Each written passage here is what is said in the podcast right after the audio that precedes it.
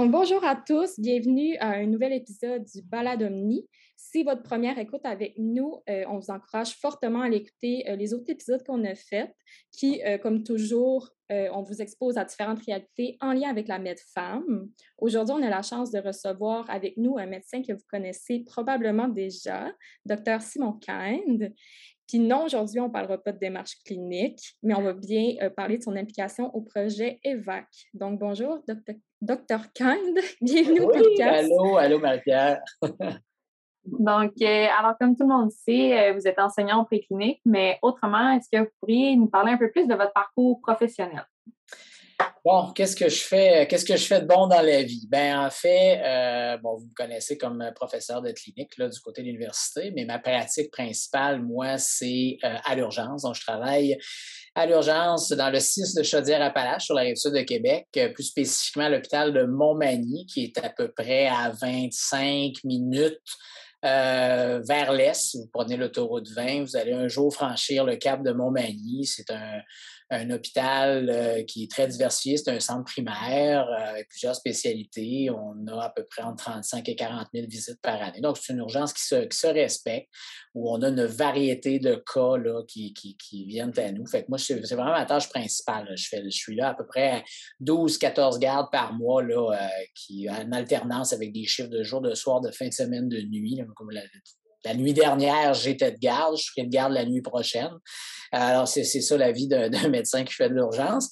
Euh, en parallèle à tout ça, bien évidemment, là, euh, puis c'est pour ça qu'on se parle aujourd'hui, c'est pour mon implication là, au programme, euh, programme EVAC, donc le programme d'évacuation aéromédicale du Québec, qui est le programme gouvernemental qui est parrainé par le ministère de la Santé et des Services sociaux, qui est une ramification de la structure du CHU de Québec dans le département de médecine d'urgence, qui est comme un peu la sixième urgence là, avec les hôpitaux, les urgences du CHUL, de Saint-François, de Saint-Sacrement, de l'Hôtel du Québec et de l'Enfant Jésus. Donc, on est un peu, euh, on n'est pas une vraie urgence, mais c'est à cet endroit-là qu'on nous a placés sous la direction des soins critiques. Euh, donc, le programme EVAC, bien évidemment, moi, j'ai plusieurs chapeaux dans ce programme-là. D'abord, je suis médecin, on, on appelle ça un médecin escorte, ça fait toujours bien rire, mais c'est le médecin qui est à bord dans l'avion, dans l'équipe médicalisée, avec l'infirmière, donc sur l'avion, les missions d'avion hôpital, vraiment les évacuations pour rendre l'accessibilité finalement aux patients des régions du Québec qui sont à plus de 250-300 km des centres tertiaires. Donc, ça leur permet d'avoir une accessibilité aux ressources, aux centres, aux soins de centres tertiaires, donc de la plupart du temps Québec Montréal. À l'occasion, on va à Rimouski, Saguenay, Sherbrooke, ça peut arriver aussi. Euh, donc, moi, je fais quand même quatre gardes environ par mois euh, sur l'avion.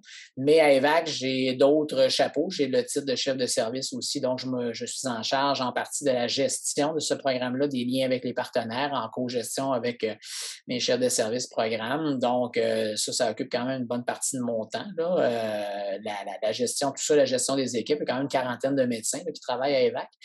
Euh, et aussi, j'ai le chapeau de médecin régulateur. Donc, ce qu'il faut comprendre, c'est que, bon, quand on est de garde, on peut être de garde sur l'avion pour être médecin dans l'avion, mais on peut aussi être de garde à la maison pour faire la régulation des demandes. C'est-à-dire que quand on a plusieurs demandes qui arrivent en même temps, on a besoin d'un avis médical, il y a toujours un médecin disponible dédié à répondre au téléphone, à intervenir dans certains schémas décisionnels pour prendre des décisions à la gestion et à la bonne utilisation de nos appareils.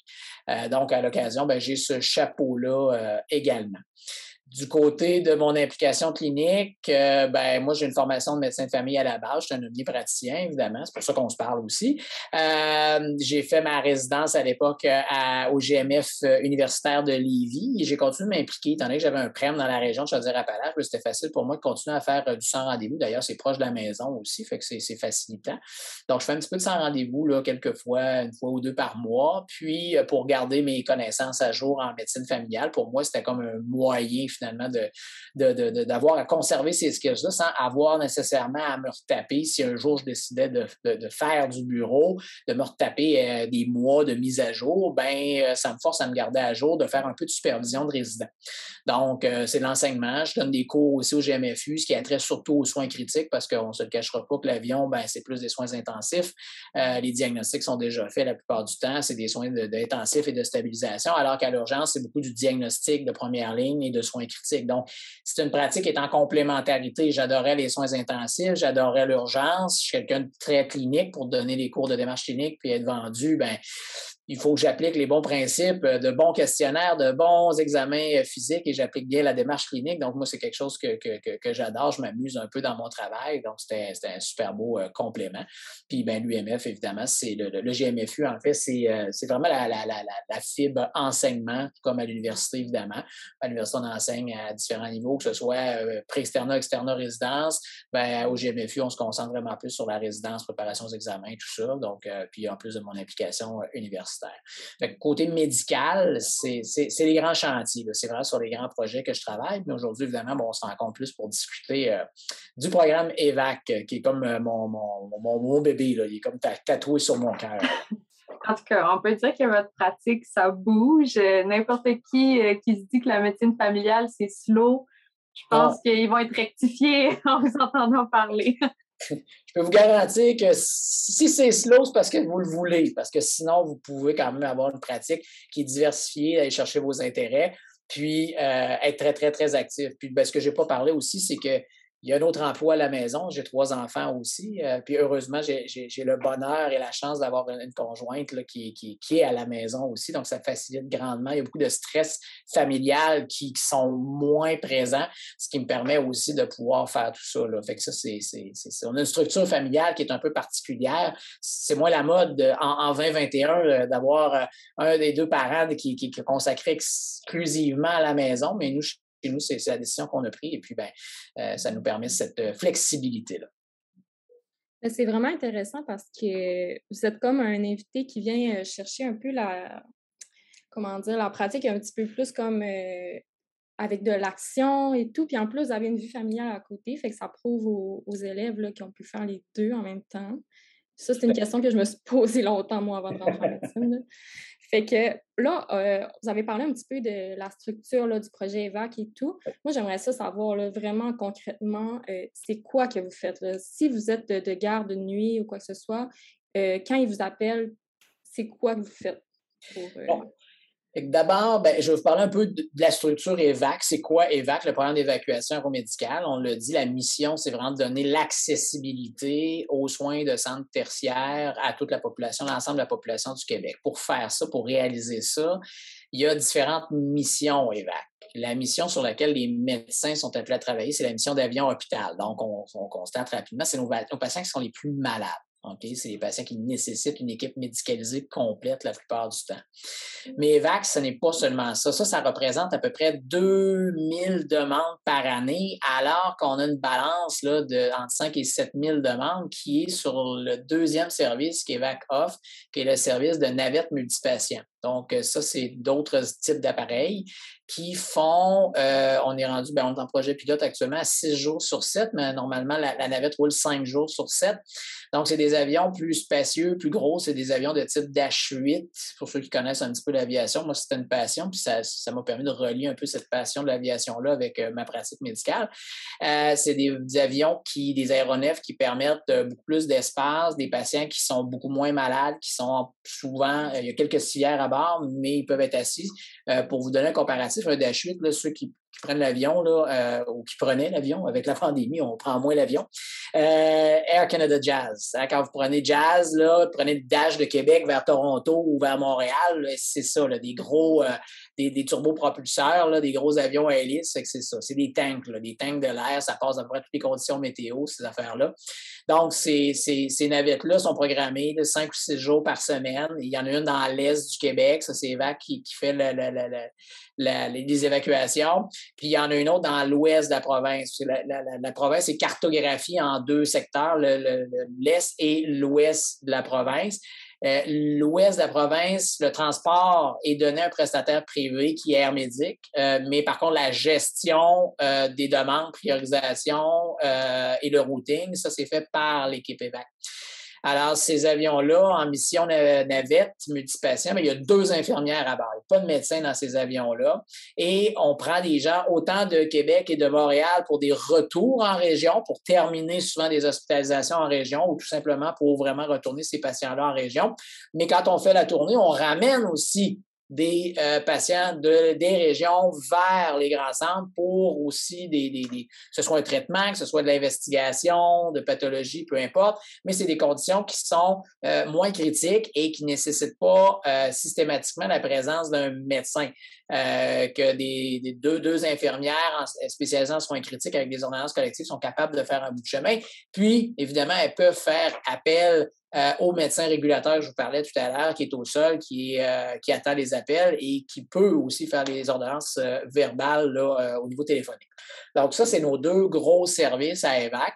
EVAC, c'est quatre, quatre aéronefs, quatre avions, deux jets, vraiment des, euh, des, avions biréactés, c'est des Challenger 601.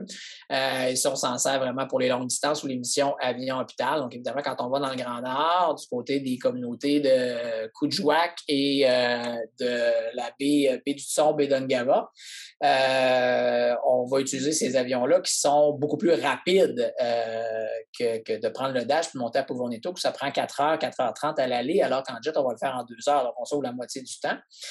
Euh, donc, ça, c'est pour les, quatre avions. Fait on a deux Dash, deux, euh, deux jets, deux, deux Challenger.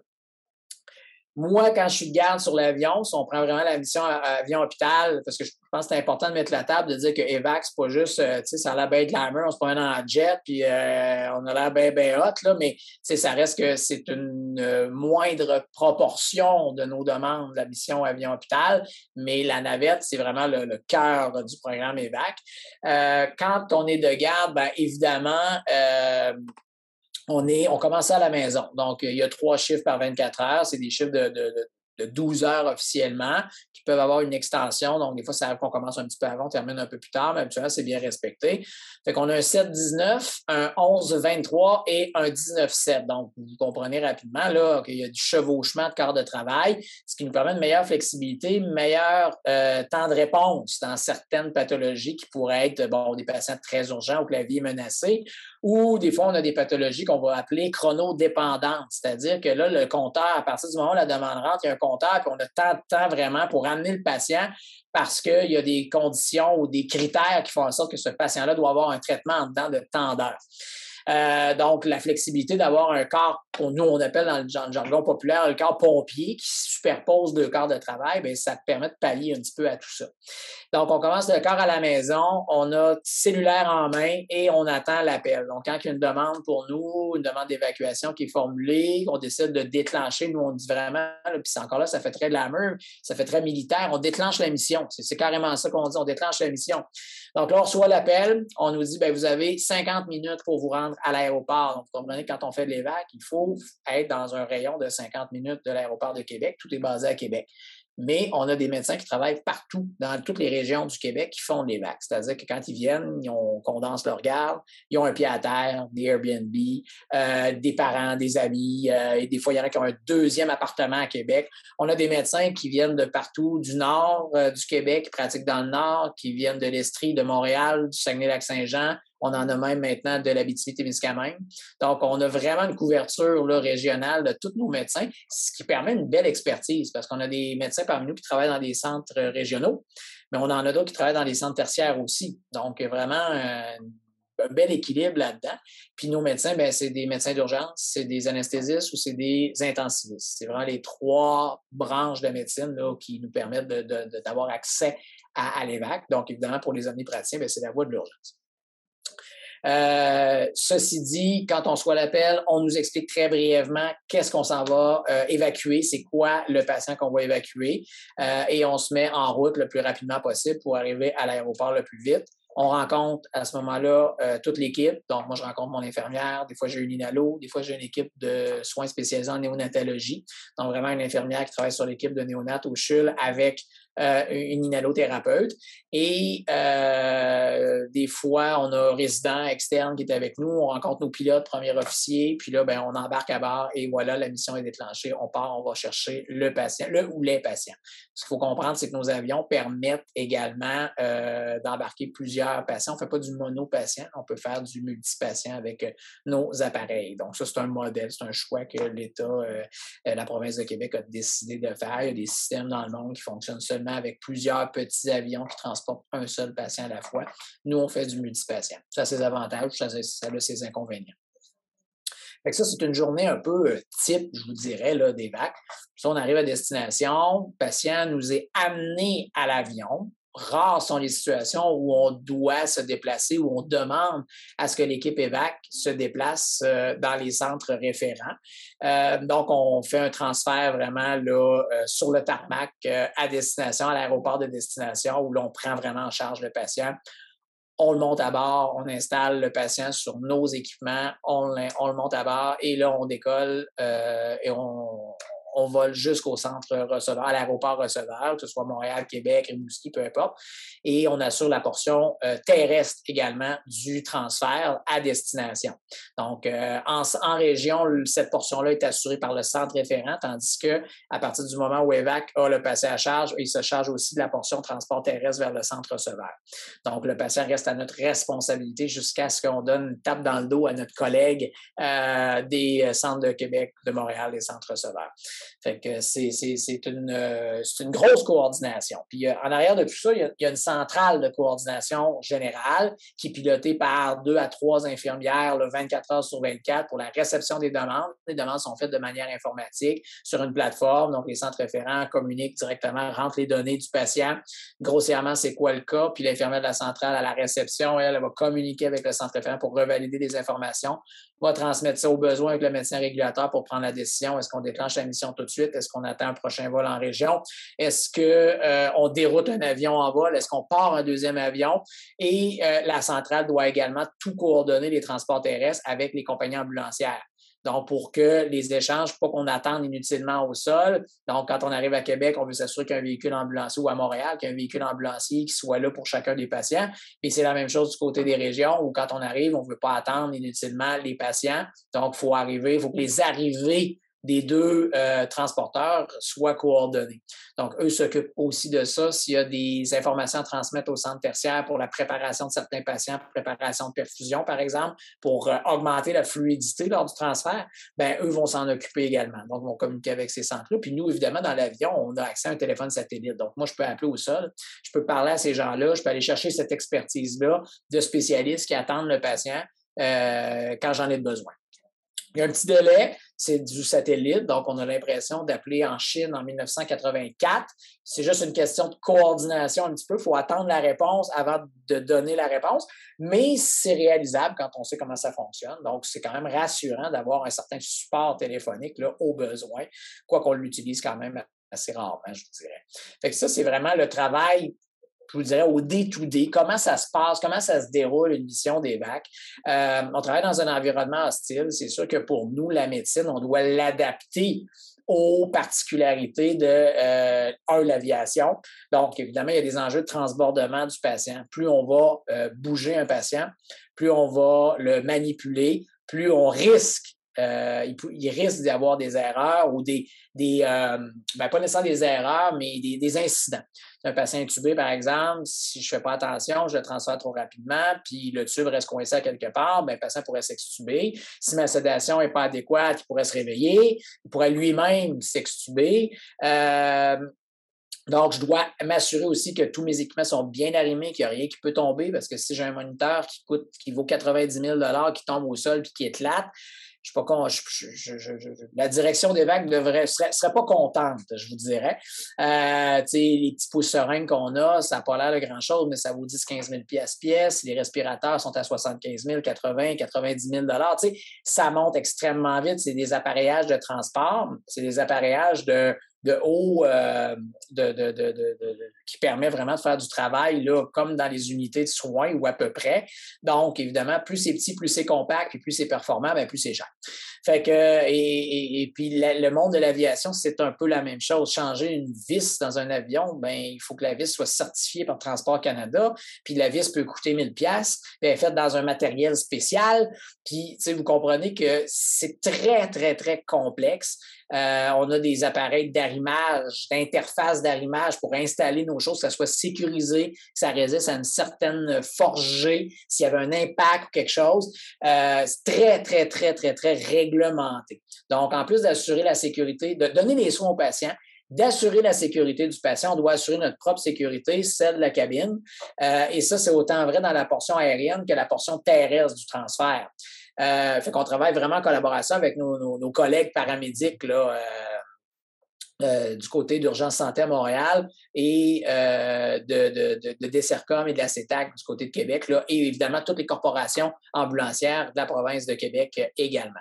Fait qu'on a tout ça, tout ça. Fait que je vous dirais, quand on fait de la médecine aéronautique comme ça, ben oui, il y a la médecine, faut quand même bien maîtriser nos affaires parce qu'il y a tout le volet administratif du transfert, gestion des équipes, gestion du transbordement, s'assurer de la sécurité, que les équipements tiennent bon, qu'il n'y a rien qui tombe par terre, que tout est bien arrimé.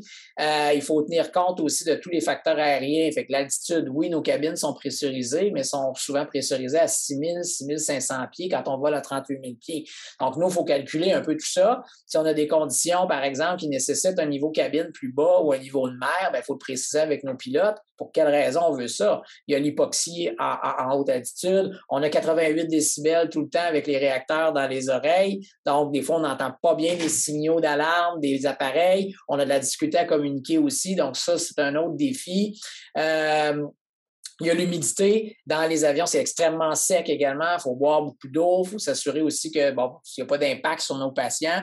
Ça, c'est quelques considérations. Il y en a beaucoup d'autres. La loi des gaz, là, euh, ce qu'on apprenait au, euh, cégep ou au secondaire dans notre chimie, qui nous, euh, qui nous levait le cœur un peu, là, que les gaz s'expandent quand la pression est moins forte. Ben, moi, je réutilise tous ces concepts-là au jour le jour. Donc, c'est sûr que moi, si, si je gonfle un ballonnet avec de l'air, puis je montre le patient 38 000 pieds, ben, le ballonnet va tellement gonfler qu'il va péter.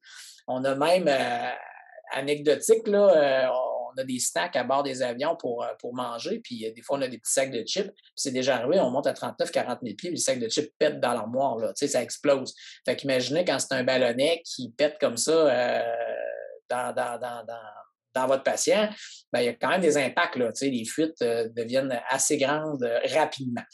Fait que c'est toutes ces petits détails-là, c'est sûr que quand on commence à EVAC, ça fait beaucoup de choses à penser. La formation est longue. On parle d'une formation de trois à six mois quand on engage nos, euh, nos médecins. Le processus est long, mais les gens sont très, très, très fiers quand ils terminent le processus et qu'ils arrivent sur l'avion. C'est un petit peu ça le travail au day-to-day, toutes les considérations qu'on doit, euh, qu'on doit tenir compte dans notre travail. Ça fait beaucoup de choses à penser. C'est de la coordination, mais pour les gens qui n'aiment pas, puis euh, je pense que je fais partie de ceux-là qui n'aiment pas la euh, qui aiment euh, la, diversité, euh, ben, on voit des super beaux cas. On voit tous les patients les plus malades du Québec. C'est clairement nous qui les sortons des régions, les évacuons. Euh, donc, ça permet de voir une super panoplie de, patients. Euh, puis, quand on a des externes, même à une certaine époque, on avait des étudiants du préclinique qui venaient en observation. à cause de la pandémie, évidemment, ça a été mis sur, en suspens. Mais les gens nous regardent avec des grands yeux, puis en se disant, est-ce qu'un jour, je serais vraiment capable de faire ça? Ben, ben oui, parce que moi, quand j'étais au préclinique, j'avais un, médecin qui faisait de l'évac avec qui euh, j'étais allé en observation, puis je me disais exactement la même chose. Aujourd'hui, ben, je le fais sans dire les yeux fermés. Euh, on développe nos réflexes. À un moment donné, il y a des choses qu'on sait que ça va se passer de telle, telle, telle façon, puis on se concentre sur des variables qu'on contrôle un petit peu moins euh, en vol. C'est un peu, c'est un peu ça le travail qu'on fait au jour le jour. C'est fou, c'est vraiment un travail c'est tout un travail de chef d'orchestre qui se passe derrière ça, qu'on n'a même pas idée. Euh, quand on entend projet vague, bon, OK, on entend un peu avion hôpital, on sait, ah, ça se fait bien, mais on n'a même pas idée à combien de personnes sont là pour coordonner que tout se passe bien dans votre mission, justement? Puis là, vous nous avez parlé un peu de projet VAC, euh, tout votre côté euh, qui cherche l'adrénaline, qui n'aime pas la routine. vous aimez aussi l'aéronautique. Donc, qu'est-ce qui, à la base, vous a porté vers le projet IVAC? Comment êtes-vous rentré euh, dans cette loupe-là, si on veut? Ben moi, ça s'est fait un peu, euh, un peu par hasard, je vous dirais, c'est, drôle. Euh, à l'époque où, l'été en fait, où je suis rentré en médecine au préclinique, j'avais été accepté. On avait eu notre offre d'admission. Puis moi, j'ai toujours une passion pour les avions. J'ai été longtemps, j'étais au secondaire, je voulais être un pilote d'avion ça a changé en cours de route. Finalement, je suis devenu médecin, mais je me suis, je me suis rallié à une équipe qui fait de l'avion. puis cet été-là, c'est mon, ma belle-mère de l'époque, de ma conjointe de cette époque-là, qui travaillait avec la conjointe euh, d'un médecin qui faisait des vagues, qui était mon prédécesseur comme chef de service, le docteur Rémi Côté.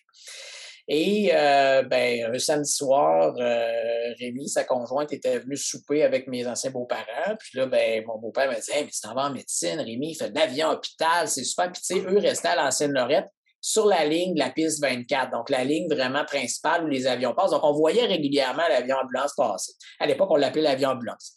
Euh, puis, euh, fait qu'on décide d'aller souper avec eux. Puis là, ben, Rémi, c'est quelqu'un de, c'est un grand cœur, un gars très, très généreux. Il me dit Hey, tu t'en en médecine, hey, 17 ans, je te donne mon cellulaire. Il dit Viens faire des vols avec moi, je vais te montrer c'est quoi. Hein?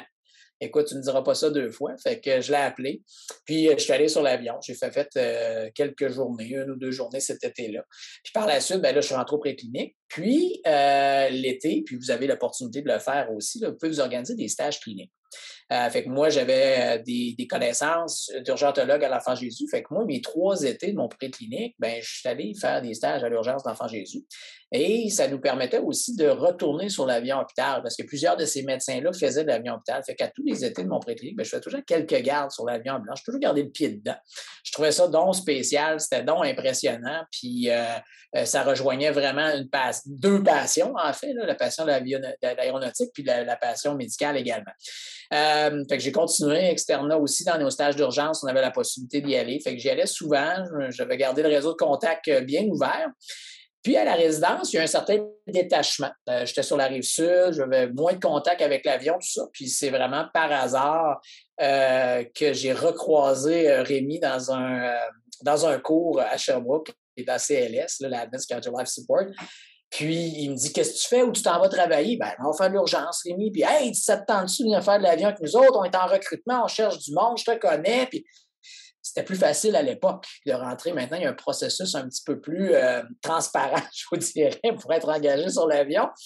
Mais euh, à cette époque-là, ben, Rémi m'avait faire le, job. Puis écoute, je sautais à pieds joints dedans, puis allé faire mes formations, j'ai embarqué là-dedans. Puis euh, après deux ans, j'étais responsable des stages d'enseignement. Puis deux ans plus tard, ben, je devenu chef en 2015-2016 du programme. Puis je suis encore actuellement.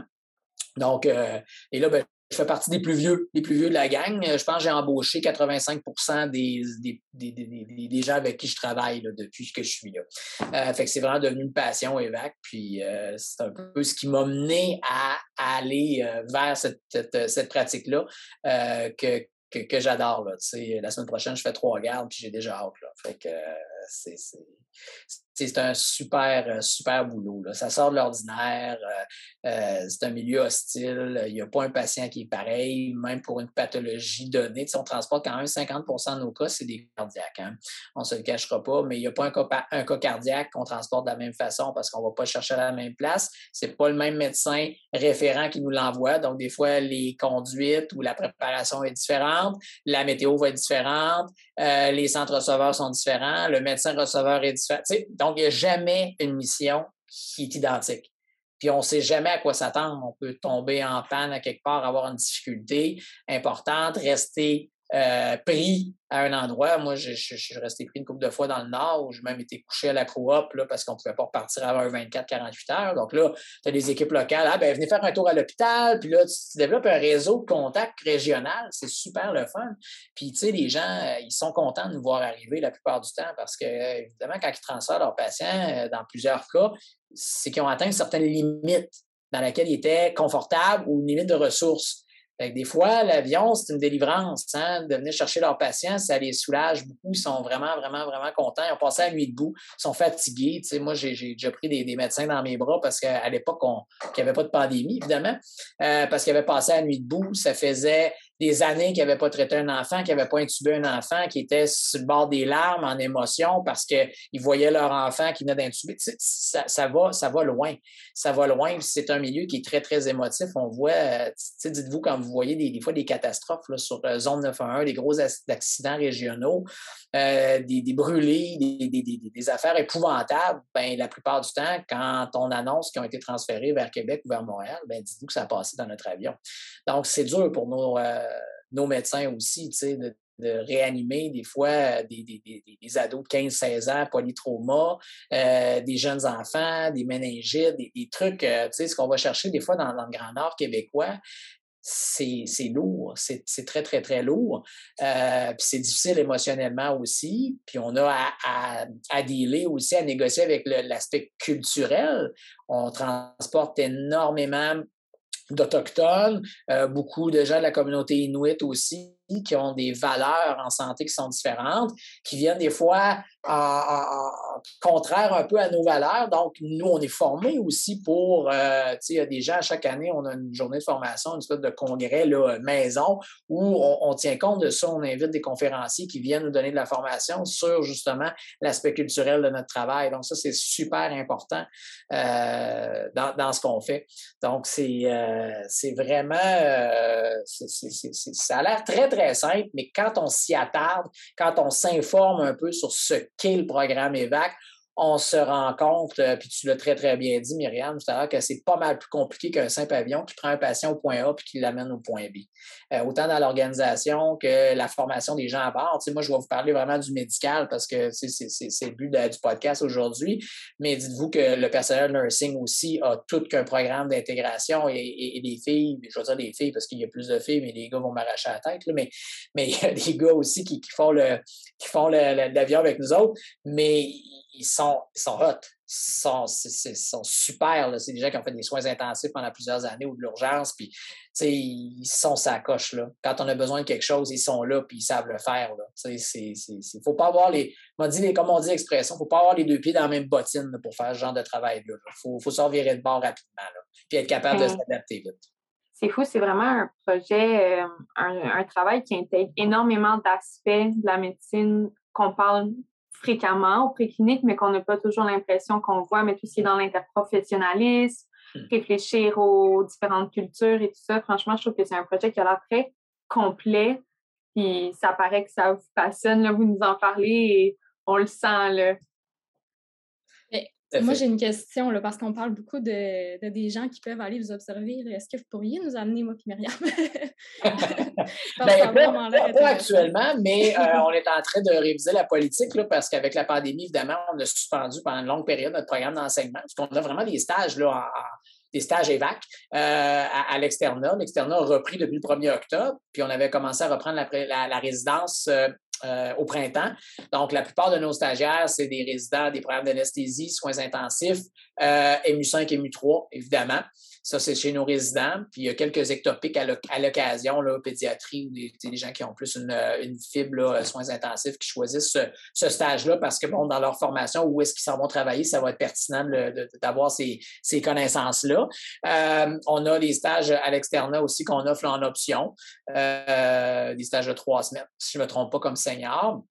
Puis, euh, on avait l'option observation aussi, qui va peut-être revenir là, euh, en décembre ou en janvier.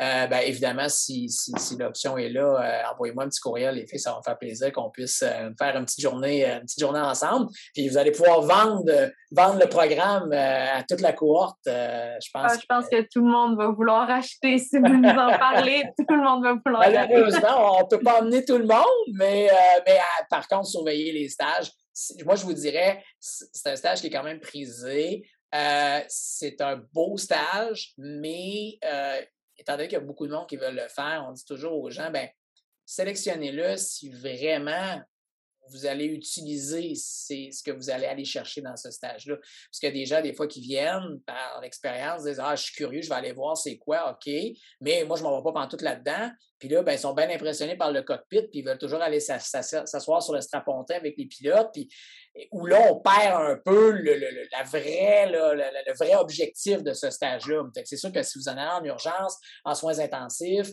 en anesthésie ou vraiment quelque chose de connexe. C'est pour ça que à la résidence, évidemment, ça, devient très pertinent dans le cursus de, certains programmes de résidence. Mais je vous dirais, choisissez le stage pour les bonnes raisons. Ça, c'est bien important. Puis tout ça, ça va paraître quand vous êtes dans l'avion si vous êtes là pour les bonnes raisons. ou si vous êtes juste là pour, pour regarder ce qui se passe, tout simplement. Regardez passer la parade. Ah non, c'est clair. C'est clair que si on vient, nous, c'est dans nos, euh, nos objectifs de, participer, au projet euh, plus tard.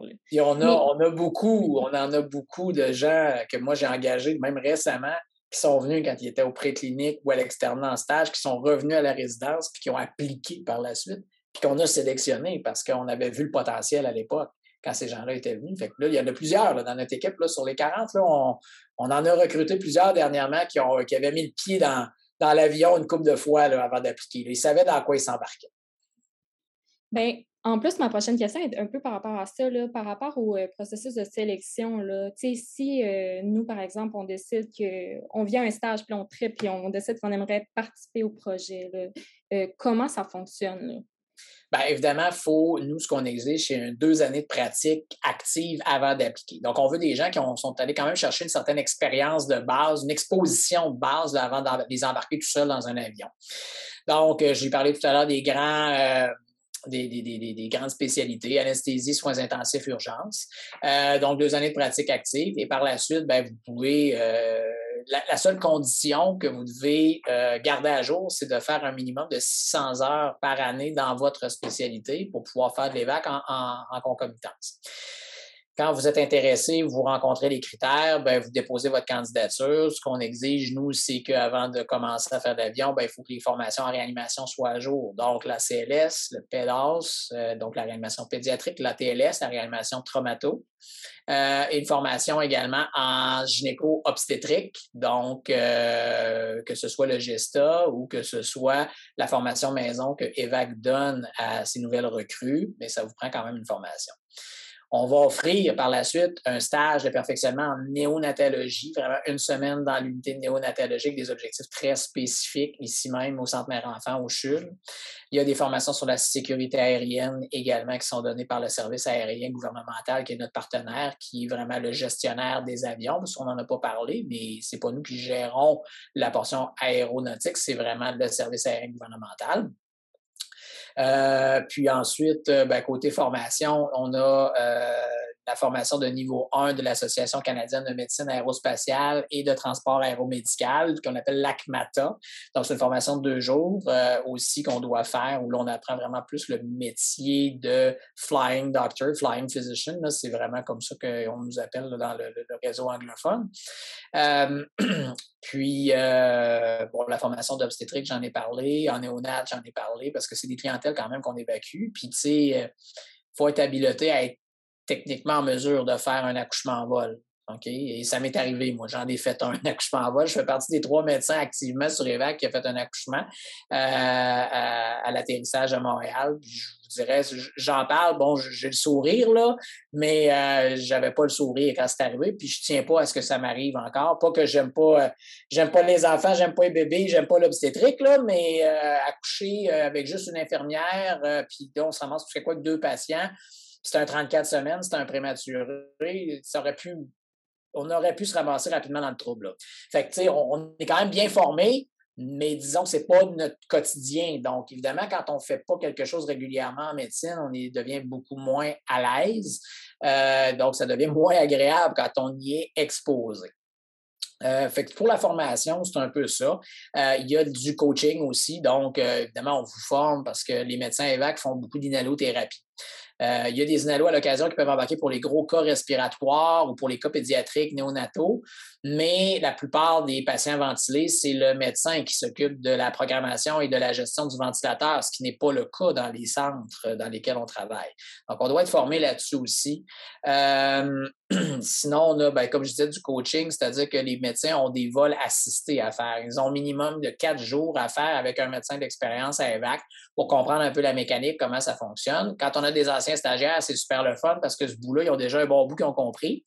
Et tout le volet que je parlais tout à l'heure, comment fonctionne, comment on transfère un patient d'une civière d'ambulance à dans l'avion, euh, de l'avion à une civière d'ambulance. Et ça, en fonction de l'appareil qu'on va utiliser, euh, de, des appareillages des ambulanciers, puis où on se trouve dans la province, ben, euh, on a plus d'une cinquantaine de méthodes différentes de sortir et de rentrer un patient dans un, de nos avions. Donc, il faut maîtriser très bien ces techniques-là parce qu'on ne sait jamais quelle technique on devra utiliser et on doit se préparer en conséquence. Donc, ça, c'est un gros volet pour nos médecins de transbordement, je vous dirais, parce que c'est un volet qui n'est pas du tout médical, euh, qui est très mécanique euh, et qui doit être extrêmement fluide avec une bonne communication. Fait que ça, c'est le défi vraiment de nos médecins. Quand nos patients, nos, médecins arrivent et disent ah, mon défi, c'est de gérer les gros euh, les gros cas. Non, tu as deux années d'expérience, tu es bien formé, tu as tes cours de réanimation. Pour les grosses affaires graves en médecine d'urgence, on est super bien formé. Euh, ton défi, c'est de gérer la cabine puis gérer le transbordement avec ton infirmière. Ça, ça va être ton défi. Puis c'est effectivement là que nos recrues frappent un petit mur je vous dirais, grosso modo, c'est un peu ça le, défi. Il, y a, évidemment les entrevues de sélection. Nous, à l'interne, quand on reçoit des candidatures, on discute des candidatures. Souvent, il y a tout le temps un membre qui connaît la, candidature en question. Euh, des fois, on demande des références. Après ça, on passe les entrevues, processus avec plusieurs questions. Il y a les mises en situation, on vous met dans l'avion. Euh, c'est sûr que les gens qui, connaissent bien le programme ont plus de facilité des fois à répondre, mais quand même, euh, des fois, on voit les réflexes de certaines personnes. C'est intéressant. Puis, ben, c'est ça une fois que les gens sont engagés, bien ils passent à travers tout le processus qui prend entre trois à six mois, je vous dirais. C'est quand même assez long parce qu'il faut conjuguer cette formation-là, cette intégration-là à notre pratique régulière. Euh, et on a tous une pratique à temps plein. Fait que c'est pas évident, donc on l'échelonne sur, euh, sur plusieurs mois. Et euh, plus précisément, quand on parle, mettons, médecin de famille, là, omnipraticien, est-ce qu'on est obligé de faire un MU3 pour aller vers le projet EVAC? Il faut juste avoir de l'expérience à l'urgence? C'est de l'expérience à l'urgence, pas nécessairement. Ce pas tous les médecins qui sont systématiquement MU3. La plupart le sont, des MU5 aussi. Mais on peut euh, facilement faire l'EVAC si vous travaillez dans une urgence de niveau primaire avec un bon débit, que vous faites du temps plein, que vous avez une belle exposition, vous avez les parce que dans le fond, c'est toute une question de compétence. Il faut que vous vous sentiez à l'aise d'être capable de faire ça en attitude en étant un peu tout seul. C'est le sens des débrouillards, de débrouillardise qui embarque là, souvent. Fait que non, non, c'est pas obligatoire, ça fait pas partie de nos critères. Nous, ce qu'on veut, c'est quelqu'un qui fait de l'urgence, des soins intensifs ou de l'anesthésie à temps plein. C'est ça qu'on veut. On veut quelqu'un d'expérience. Parfait. C'est vraiment clair pour vrai pour euh, les gens qui vont être intéressés par le projet. Là comment appliquer et tout. Euh, tantôt, on parlait que vous avez des fois des cas très critiques qui viennent peut-être euh, plus vous toucher. On se demandait si vous n'aviez pas euh, un cas que vous pouvez nous partager qui vous a particulièrement marqué, en fait. Bien, il y, en a plusieurs. Il y a des cas qui nous marquent par la complexité des cas. Il y a des cas qui vont nous marquer par l'émotion que les cas vont générer. Moi, ma pratique a changé littéralement à partir du moment où j'ai eu des enfants. Euh, pas que j'étais insensible à la clientèle pédiatrique auparavant, mais quand tu as des enfants, tu vois tes enfants dans les enfants que tu transportes. C'est un peu ça. Euh, fait que ça, ça vient, ça vient plus me chercher euh, auparavant. sinon, ben, il y a la complexité des cas. Ça, ça, dépend, ça dépend vraiment ce qu'on. Il y, a des cas évac qu'on a pleuré à bord. Des affaires de tristesse, des familles décimées. Il y a un contexte qui vient avec le transfert que nous, on est au courant. On nous partage ce contexte-là. Euh, il y a des histoires tristes, des gens qui sont polytraumas, pas parce qu'ils ont fait un accident de moto, mais parce qu'ils ont été battus, euh, qui ont été euh, poignardés, stabés, qui ont été tirés. J'en aurais plein des cas particulier à, vous raconter. Il y en a un qui, m'a peut-être ben, touché. C'était il y a quelques bonnes années de ça, puis malheureusement, on n'en entend pas parler parce que ça se déroule euh, en région très, très éloignée, pour ne pas dire dans le Grand Nord du Québec, euh, où il y avait eu une embuscade à un moment donné dans un village où euh, un villageois avait décidé d'ouvrir le feu. D'abord, bon, il avait battu sa conjointe, il avait décidé d'ouvrir le feu sur les premiers répondants qui avaient voulu venir en aide à sa conjointe. Puis par la suite, ben, il s'était enfermé à la maison, puis il commençait à tirer sur à peu près tout le monde. Et moi, je te garde un trois jours en ligne sur l'avion et à, tous les jours, on faisait des allers-retours vers le Grand Nord, puis on évacuait une nouvelle personne qui se faisait tirer.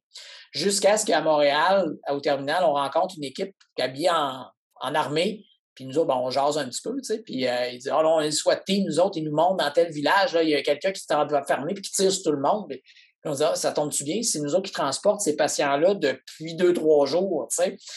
Fait que, et pour finalement, ma dernière journée de garde, d'avoir à transporter le tireur qui s'était fait neutraliser par le SWAT team, qui avait eu une balle dans l'épaule, et de le transporter avec un policier de la GRC et d'assister à son arrestation officielle par le SPVM à Montréal dans l'avion qui avait lu ses droits. Je vous dirais que c'était. On imagine un film ou un James Bond ou un roman policier, puis ça commence à ressembler pas mal à ça. Là. tu, vois ça passer en deux, trois jours devant toi, puis tu te dis, My God, ça n'a comme pas de bon cette affaire-là. Puis ça n'a jamais fait des manchettes, on n'a jamais entendu parler de ça. Fait que ça, c'est quelque chose d'un peu insolite. Là mais je pourrais vous parler de mon accouchement qui a été très, très émotif au point d'adrénaline, roche d'adrénaline. Euh, on a eu des cas très, très, où on était très sensibles, des, accidents des enfants. Euh, un, je un enfant de 9 ans qui a fait un AVC, qui était hémiplégique. Euh, c'était spécial. Puis, il pleurait, puis euh, on était tous au débarquement à se croiser. On avait les bras croisés, on surveillait le patient qui débarquait, puis on regardait tout à terre, puis au moment où on a eu un, contact visuel, tout le monde, on avait tous les yeux dans l'eau, toute la gang, puis on a tout recommencé à regarder à terre. C'est ça, Evac. C'est des montagnes russes d'émotions. C'est, il faut s'en de bord rapidement. J'ai transporté euh, personnalités connues aussi euh, qui sont décédées quelques jours plus tard, où là, tu, ça sort dans les médias. Toi, tu sais tu été impliqué quelque part dans la chaîne. Euh, c'est ça, Evac. Je ne dis pas que c'est ça à 100 c'est une minorité des cas qui viennent plus nous chercher, mais ça reste qu'en 10 ans, moi, j'ai vu toutes sortes d'affaires sur cet avion-là. Puis, tu sais, on, vous parlerait à n'importe quel de mes collègues, puis en aurait tous chacun à vous raconter. Là, le but, on ne se compare pas à savoir qui a eu les pires cas. Là, on en a tous des cas spéciaux. Là.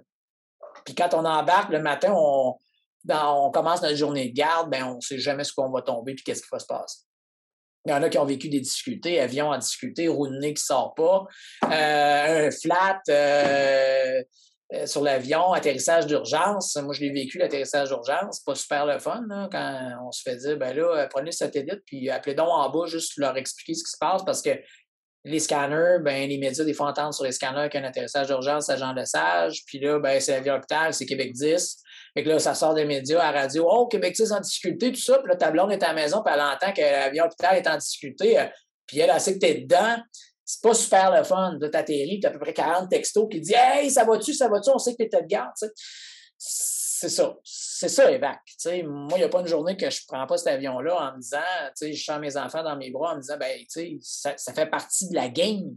Il peut arriver une bad luck, là. Je veux dire, euh, puis ça pourrait arriver. On y pense à ces affaires-là. Il faut y penser aussi. Mais quand on est dans le feu de l'action, c'est show must go on, puis on est dedans, puis on roule, puis on garde notre sang-froid, puis c'est comme ça que ça fonctionne.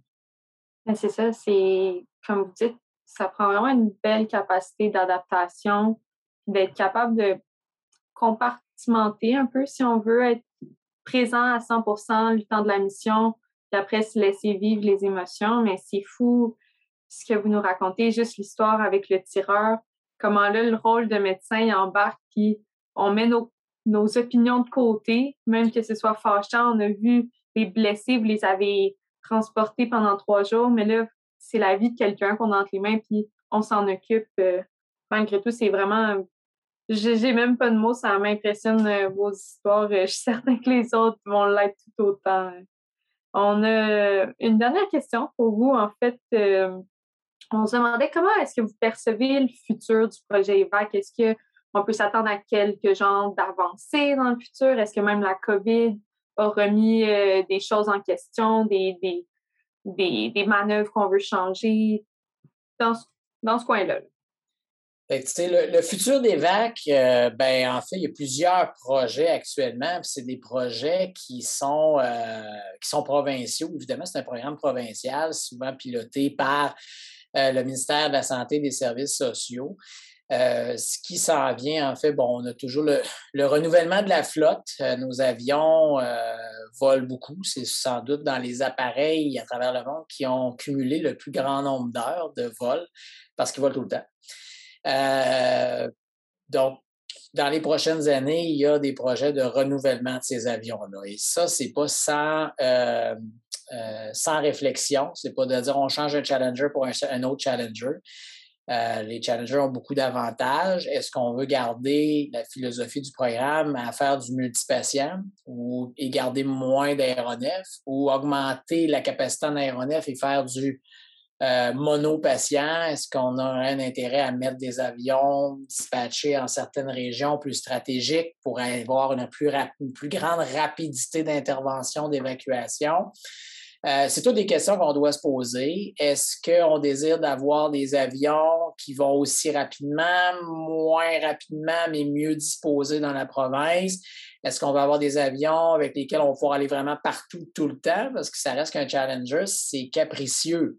Euh, les intempéries, les vents, les longueurs de piste, les conditions de piste ben on sait qu'il y a des avions, des fois, euh, on a souvent le commentaire, mais comment ça, vous ne pouvez pas venir, vous ne venez pas, euh, vous nous niaisez-vous? Euh, il y a des avions qui décollent et qui atterrissent à notre aéroport. Ouais, mais nous autres, dans les conditions qui sont au moment où vous demandez votre évacuation, on ne peut pas avec cet avion-là. Donc, il y a quand même des limitations, puis ça, ça fait, ça fait partie du travail.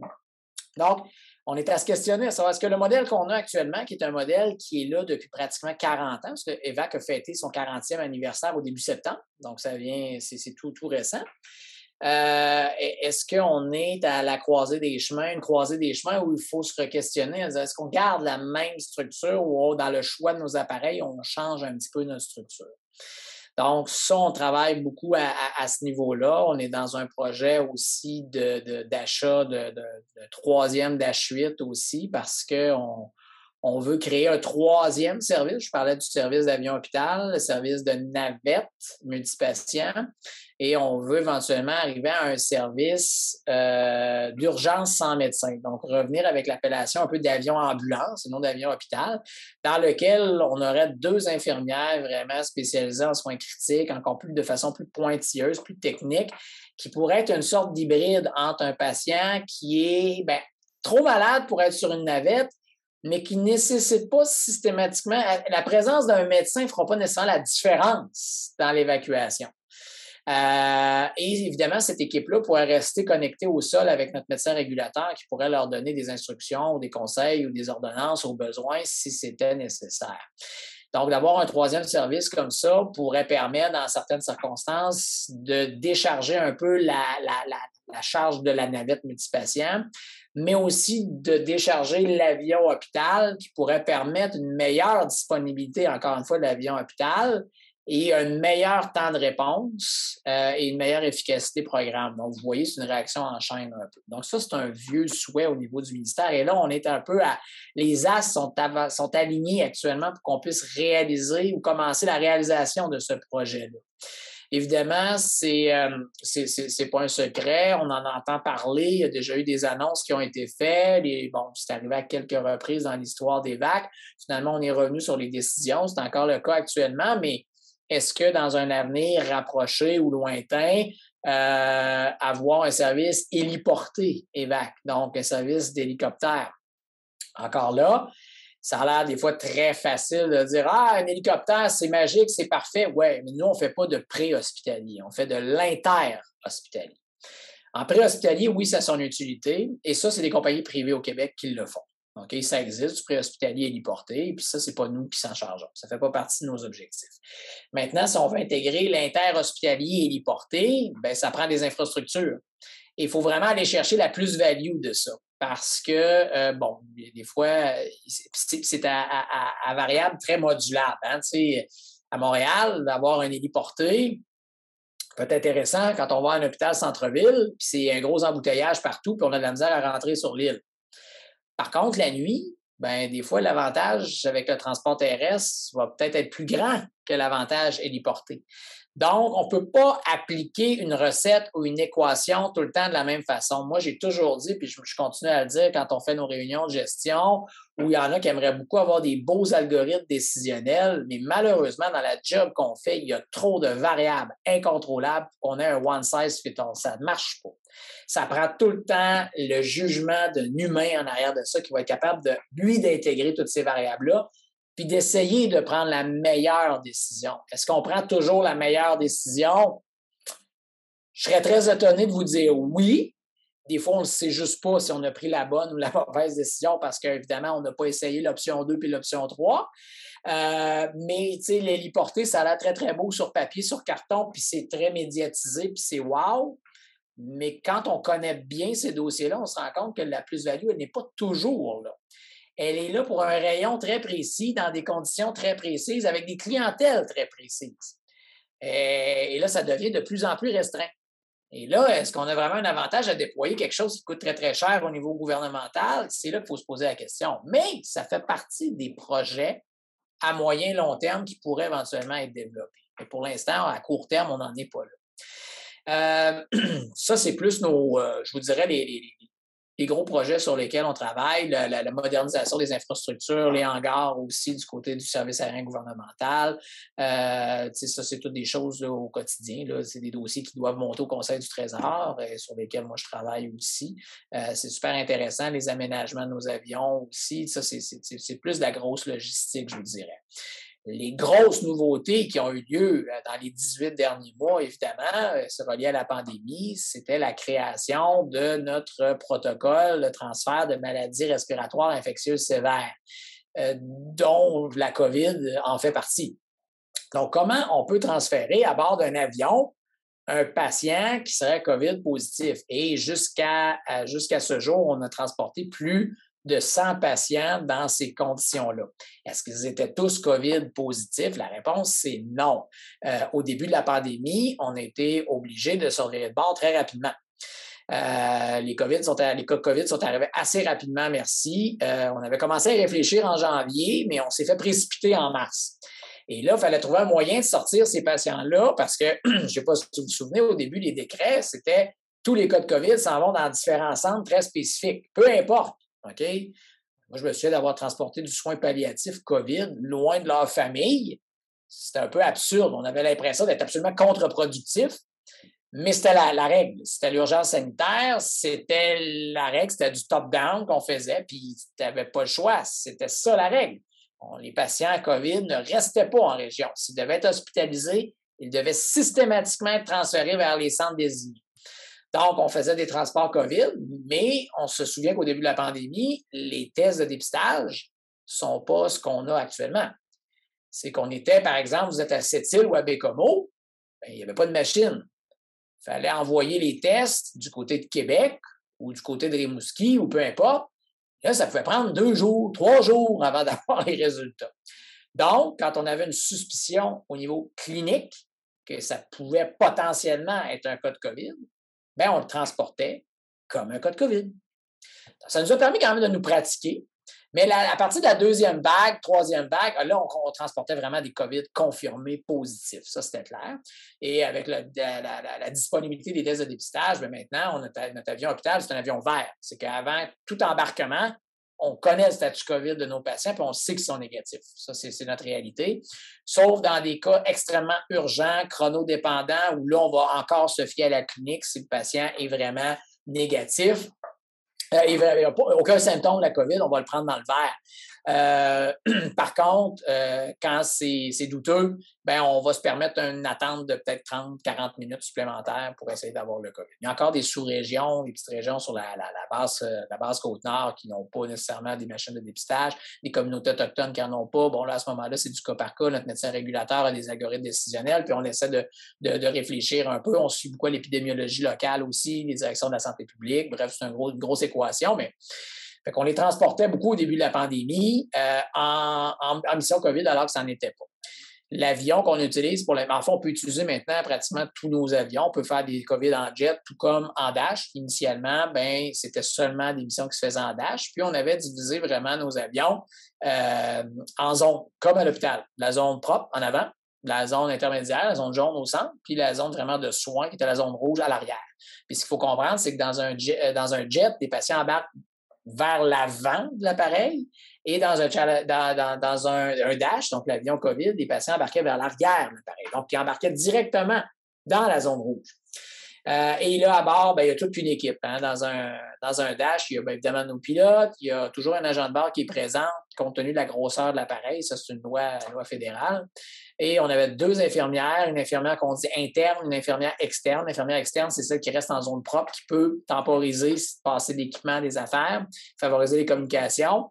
Et on a l'infirmière interne qui va dans la zone de soins avec le médecin et ou l'inalo au besoin, parce qu'évidemment, des cas de COVID euh, plus graves, on les transporte, on les transporte souvent pour des, cas respiratoires. Puis bon, euh, rendu là, on a souvent besoin de l'expertise euh, d'une inhalothérapeute. Donc, c'est un peu comme ça que l'avion est, est disposé. Puis, euh, il y a des procédures particulières au niveau de l'embarquement, débarquement, habillage, déshabillage. C'est des missions qui se font euh, pas du tout comme à l'hôpital ou quand vous rentrez dans une chambre COVID.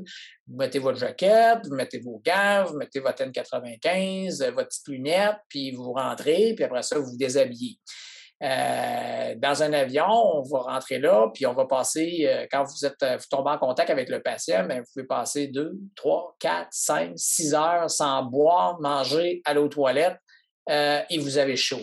C'est des habits, des habits de type qu'on appelle Tyvek, ceux qui font un peu de plein air ou de la, ou de la construction, vous connaissez ça. puis, c'est très imperméable et ça ne respire pas et il fait chaud. Donc, c'est des combinaisons One Piece avec une cagoule. Euh, on se mettait des grosses bottes. donc, l'habillage en dessous devait être très léger, voire certains médecins qui se mettaient en sous-vêtements dans le taille carrément, euh, parce que c'était moins chaud, tout simplement. Euh, l'hiver, ben, on s'habille léger, mais le taille l'hiver dehors, c'est extrêmement froid. Alors, c'est vraiment un, c'est un matériel qui, est comme pourri pour les intempéries, la météo, on a chaud, on a froid là-dedans, mais pour les virus, c'est parfait. Fait que euh, ils ont le Manscan 95, ils ont une visière full face. Euh, faut pas qu'il pleuve trop, parce que si c'est mouillé, ça perd de son efficacité contre les virus. Donc, c'est capricieux. Euh, c'est des missions qui sont extrêmement difficiles. Une fois qu'ils sont habillés, ils ne peuvent pas se déshabiller. S'ils se déshabillent, ils se contaminent. Euh, donc, il faut être prêt à suer, avoir chaud, avoir faim, avoir envie de pipi, puis euh, des fois se sentir un petit peu affaibli. C'est des missions qui sont extrêmement difficiles. Moi, je n'ai pas participé, en toute transparence, à ces missions-là. J'ai organisé, planifié, développé ces missions-là avec mes collaborateurs euh, qui ont fait le gros du travail mais euh, je n'ai pas fait de mission COVID euh, du côté des VAC, mais j'ai un énorme respect pour les gens qui ont fait ces missions-là. C'est quasiment inhumain de faire ça, ça n'a comme pas de bon sens. Euh, mais c'est tout qu'un protocole, s'habiller, déshabiller, se contamine, puis il faut que quand il s'habille, se déshabille, il y ait un observateur avec un checklist qui s'assure qu'il ne se contamine pas c'est vraiment béton. La preuve que c'est béton, puis ça a été bien monté, c'est que dans tous les cas de COVID qu'on a transportés, il n'y a eu aucune contamination. La seule éclosion qu'on a eue à l'intérieur du service, c'est une éclosion complètement externe qui n'a pas rapport du tout à le transport d'un patient COVID. OK? Ce serait arrivé même si on n'avait pas ce service de transport-là. Donc, euh, c'est des missions qui sont euh, très particulières, qui demandent un briefing préparatoire particulier, une préparation de cabine qui est différente, des délais qui sont plus longs. C'est des missions très longues, très éprouvantes, très fatigantes. Il y a toujours des débriefings à la fin de ces missions-là pour s'assurer que tout a été fait selon les règles de l'art très protocolisé, mais c'est comme ça qu'on réussit à faire des missions sécuritaires pour nos équipes. Euh, puis évidemment, ben, pour le patient qui bénéficie des soins, mais lui, ça va de soi. C'est vraiment juste qu'on ne veut pas de contamination à l'intérieur de nos aéronefs. Ces missions-là se font en Challenger aussi. On en a fait. Par contre, vous comprenez que le Challenger n'est pas divisé en sections, c'est il rouge. Tout le monde est contaminé. Donc, on a une décontamination complète de l'appareil par la suite, ben, le Dash aussi, mais c'est des missions qui sont un petit peu différentes. Le protocole est adapté à ces avions-là. Euh, il s'en est fait quelques-unes. Quand on prend les, Challengers, c'est souvent pour les très longues distances parce que, écoutez, je vous ai dit tout à l'heure qu'à la Pouvournituk, en Dash, c'est 4 heures, 4 heures et demie à l'aller seulement. Fait qu'imaginez habillant avec, c'est quelque chose. Donc, euh, une des plus longues missions qui s'est fait COVID, c'est, je me trouve, me souviens bien, je pense que c'est Kujarapik qui était une mission d'une heure quarante de vol, plus les transports terrestres. C'était des très, très longues missions.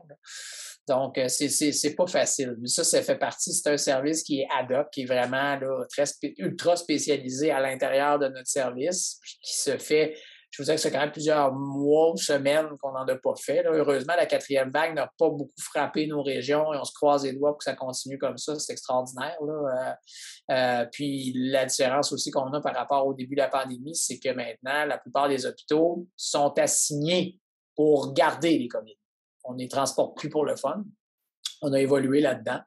Ce qui fait que ça prend un patient COVID positif, très malade pour le transporter, ou un COVID positif, mais qui ferait comme un infarctus, puis qui aurait besoin d'une coro dans un centre tertiaire où là, il faudrait le transporter, mais on ne le transporte pas pour son COVID, on le transporte pour sa coro, mais le patient a la COVID, donc on prendrait l'avion spécialisé. c'est un peu euh, c'est un peu ça notre mission COVID actuelle. C'est vraiment intéressant. Puis moi, ça me fait toujours à chaque fois vous parlez de tout euh, ce qui est mis en branche pour ce projet-là, là, ça, ça me fait ça me fait capoter. fait que c'est comme ça qu'on va terminer le podcast aujourd'hui parce que on aurait aimé ça continuer, par exemple, parce qu'on était vraiment intéressés. Vous êtes euh, passionnés, ça paraît. Puis euh, on vous remercie énormément d'avoir discuté avec nous aujourd'hui. Puis euh, je suis certaine que ça va intéresser pas seulement, ben, ça l'a pas seulement intéressé nous deux, mais ça va sûrement intéresser toutes les gens du préclinique, les externes en ce moment. Fait, puis aussi, ça va avoir euh, fait voir un autre angle de la médecine familiale, ce qui est euh, notre but, en fait, ici au podcast. Ben, écoutez, ça m'a fait plaisir. Puis euh, on peut se reparler quand vous voulez. plein, plein de choses à dire.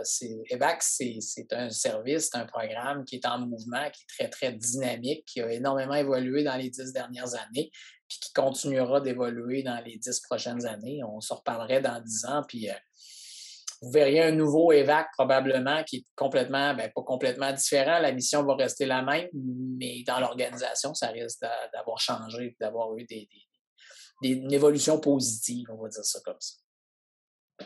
Ben, merci encore. Euh, on ne pourra pas le dire assez. On a adoré discuter avec vous et on se dit à la prochaine pour un nouvel épisode de Balade